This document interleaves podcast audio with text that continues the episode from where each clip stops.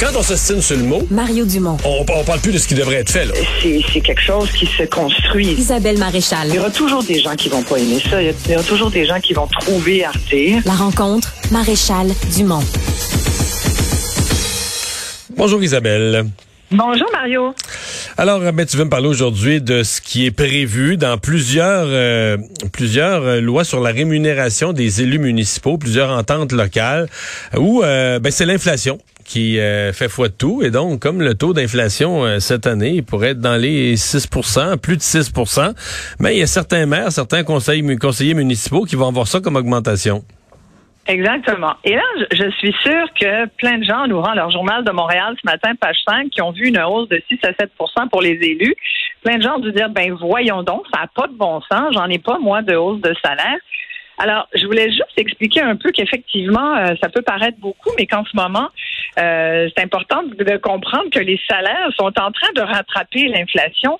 Euh, l'inflation euh, sur un an, tu vois, en fait, est à peu près, bon, ce que tu disais, autour de 7-8.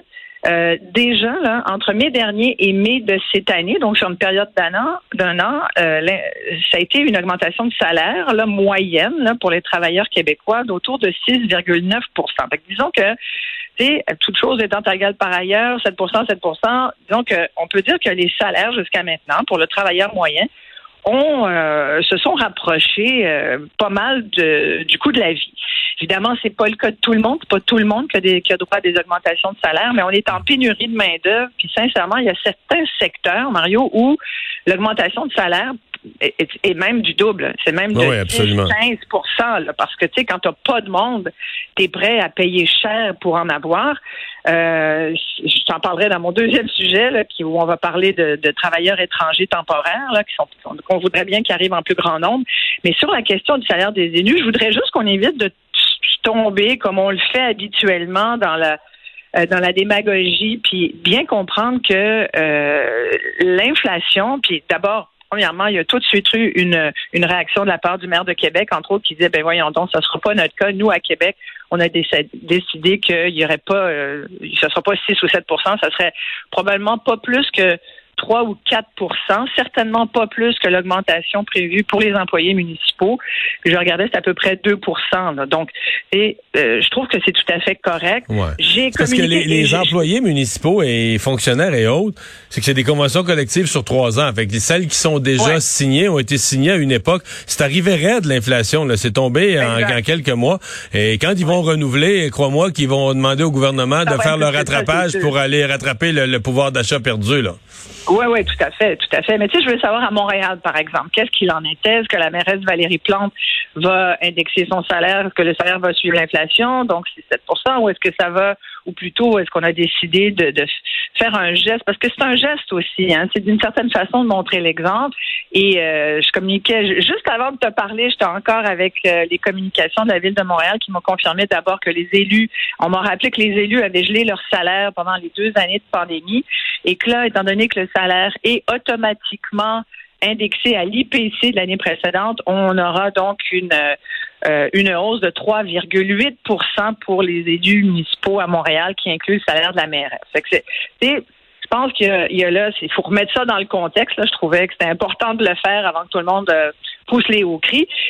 Puis, tu sais, je pense que après, il faut regarder. C'est toujours moi ce qui m'a beaucoup plus dérangé. Je fais une aparté ici, mais c'est relié au salaire des élus. Ce qui m'a beaucoup plus dérangé, c'est que euh, l'année dernière, après l'élection municipale, on a appris qu'il y avait euh, une aide à la transition pour certains élus qui ne sont pas euh, réélus. Ça arrive, hein? Il y en a, il y en a là qui malheureusement, après l'élection provinciale aussi, ont eu cette mauvaise surprise-là. Mais pour les élus municipaux, moi j'avais été étonnée de voir, par exemple, que Sylvie Parent, ex-mairesse de Longueuil, qui a quitté après 12 ans de vie politique. C'est 12 ans, c'est quand même beaucoup. Tu peux dire, elle a donné, mais elle avait quand même un salaire important qui a d'ailleurs fait Ouais, jaser pas mal. c'est ça. je pense que c'était la 250 plus 000 ouais, ça, elle était plus payée que la mairesse de Montréal. Je suppose que ces primes de plus départ. de- payé que le premier ministre du Québec. Oui, exact.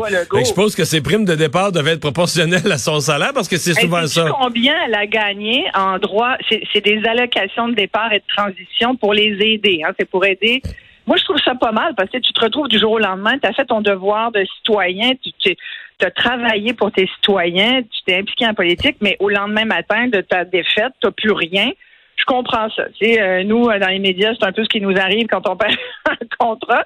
Mais que les élus aient cette espèce de période de transition, je trouve qu'il y a quelque chose de, de compréhensible là-dedans, puis de, de presque nécessaire. Ce que j'aime pas ou ce que j'aime moins, puis je pense qu'il faudrait être qu'il soit revu, c'est que s'ils se retrouvent une job dès le lendemain, puis des fois ils se l'ont ils se l'ont magasiné avant même parce qu'ils voient que oups, c'est pas pas gagné leur élection. Tu sais, dans le cas de Sylvie Parent, c'était 324 000 dollars, quasiment 325 000 piastres, 324 963. Elle gagnait plus que le premier ministre, puis sa prime, c'est plus que, euh, mettons, quelqu'un serait premier ministre du Québec pendant 16 ans il pourrait pas avoir une prime aussi grosse. C'est parce que ben oui, et, et là, ça n'a pas de bon sens. C'est démesuré. Là, vraiment pas mais, de bon sens. ça n'a pas bien. Non, mais je veux dire, les gens de Longueuil étaient furieux aussi, puis ouais. elle, ne pouvait pas se représenter, puis la nouvelle mairesse a changé ça. Ben, c'est un. Mais tu prends le, prends le Marc Demers, l'ancien maire de Laval, le, lui faisait 220 000. Tu sais, ils ont des gros salaires. Laval, Repentigny, d'ailleurs, le Journal de Montréal avait fait la liste du salaire des, des maires au Québec euh, l'année dernière, puis Écoute, Repentigny, et fait 210 000 le maire. Le maire de Varennes fait 205. Euh, c'est plus que les maires de Montréal et de Québec. Moi, je trouve ça vraiment étonnant, sincèrement? Non, mais euh, c'est parce que les maires de banlieue, ça faut que tu additionnes. Quand tu arrives à ce montant-là, -là, c'est pas. Si les gens qui nous écoutent vont voir le salaire du maire, ils vont dire Isabelle Maréchal s'est trompée. Parce que ce que tu décris, toi, c'est l'addition, parce que en étant maire d'une ville, ils, deviennent, deviennent automatiquement, ils siègent sur la régie intermunicipale des déchets, la, régie intermunicipale des transports, puis l'agglomération, puis tout ça. Puis là, tu additionnes. Oui, mais on parle ben d'une enveloppe globale. Je sais de quoi tu me parles, puis tu as, totalement raison. Mais ce que je dis, si les gens vont vérifier le salaire, à la municipalité comme telle, en disant non, mais c'est pas ça. Mais ici, en devenant maire de leur ville, ils siègent sur 3, 4, 5 autres affaires. Puis là, tu arrives, tu additionnes tout ça, tu es rendu à 200 quelques mille. Exactement. Puis c'est ça son salaire euh, annuel. Donc, euh, puis dans le cas de Laval, une fois que t'es pas réélu, là, il a pris sa retraite après deux mandats, en fait, il a reçu 261 000 dollars. Hein. C'est lui, c'est plus ouais, qu'un an de salaire.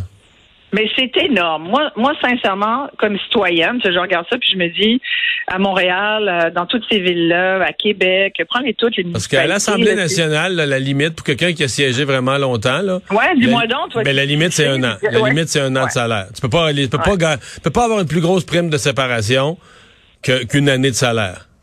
Exactement. Ouais. Puis c'est déjà beaucoup, sincèrement, là, je trouve personnellement, comme citoyenne, je trouve ça beaucoup.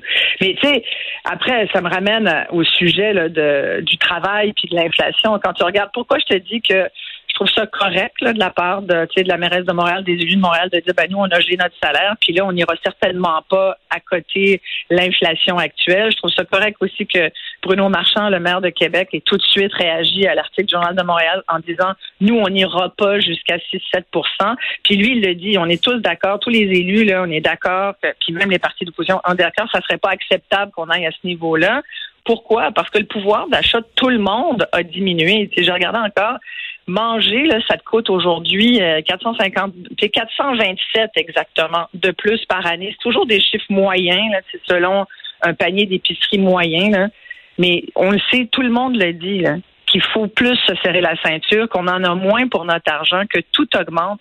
L'inflation alimentaire est deux fois plus que l'inflation moyenne. Donc, euh, je pense que les élus doivent, se doivent de montrer l'exemple. En même temps, je te parlais de, du fait qu'en pénurie de main-d'œuvre, ben, les salaires augmentent aussi vite que l'inflation parce qu'on n'a pas le choix. Et là, ça m'amène à, à l'autre élément que je voulais aborder avec toi aujourd'hui. Quand j'ai vu la réponse d'Ottawa aux récriminations de Québec là, par rapport aux listes d'attente pour traiter les dossiers des travailleurs étrangers temporaires, parce qu'on sait qu'il y a énormément de dossiers. Donc, à Québec, on dit ben c'est la faute d'Ottawa qui traite pas assez les demandes.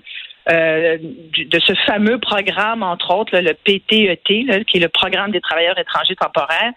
Et, finalement, la réponse d'Ottawa, c'est de dire, hein, regardez bien, là, 84% des demandes des travailleurs étrangers temporaires c'est à cause de Québec si, si ça traîne.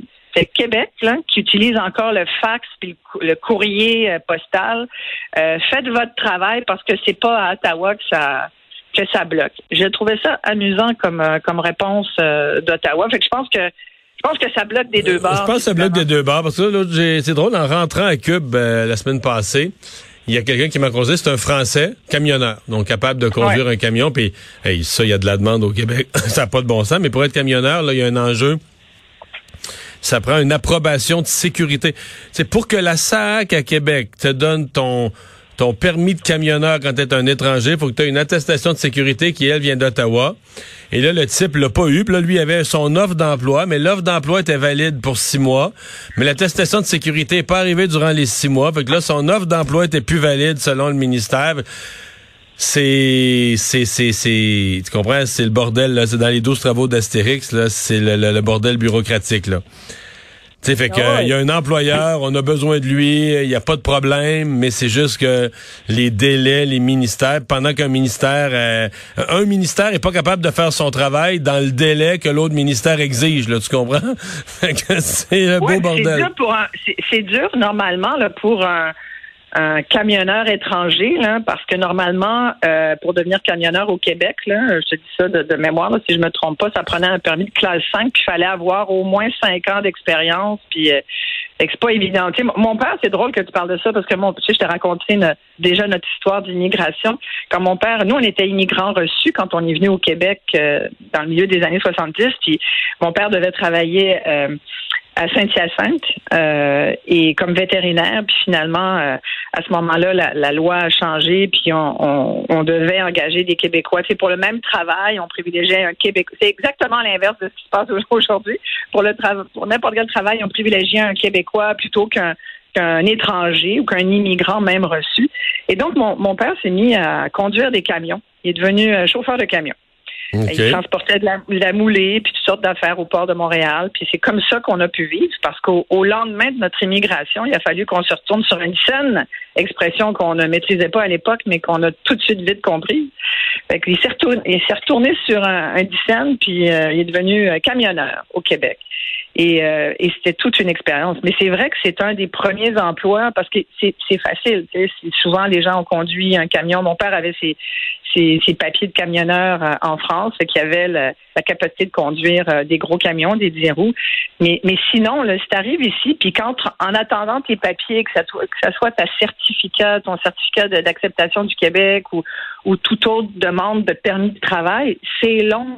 Que pendant ce temps-là, tu vis comment? Et c'est là où tu vois beaucoup de gens qui arrivent qui, qui ont juste une envie, c'est de repartir, ou ils travaillent au noir, ils travaillent euh, dans l'économie souterraine, puis des fois, c'est des années. Et, et c'est ça qu'il faut absolument. Là, il faut absolument qu'il se passe quelque chose. En même temps, je te dis que ce soit Québec ou Ottawa, on s'en. Là, à un moment donné, on va arrêter de dire à qui la faute. faut que les deux embraye la machine. Là. Moi, je comprends pas qu'aujourd'hui, avec toutes les fois qu'on en a parlé dans les médias, tous les tous les exemples qu'on donne, il y en a des pleines pages, il y en a à la télé tous les jours. On en entend des gens qui témoignent de ce problème-là. C'est un véritable enjeu en ce moment. C'est un enjeu de main-d'œuvre, d'économie. Tu sais, on n'arrête pas de nous dire tout, ce qu'on entend sur la création de richesses, puis que les, les, les PME au Québec perdent des, des milliards de dollars parce qu'on n'a pas le monde pour faire le travail qui mérite d'être fait en ce moment même. Là, qu'on arrête de bretter puis qu'on avance. Hein? Isabelle, merci beaucoup. Ben, merci. Bye bye, à demain. À demain.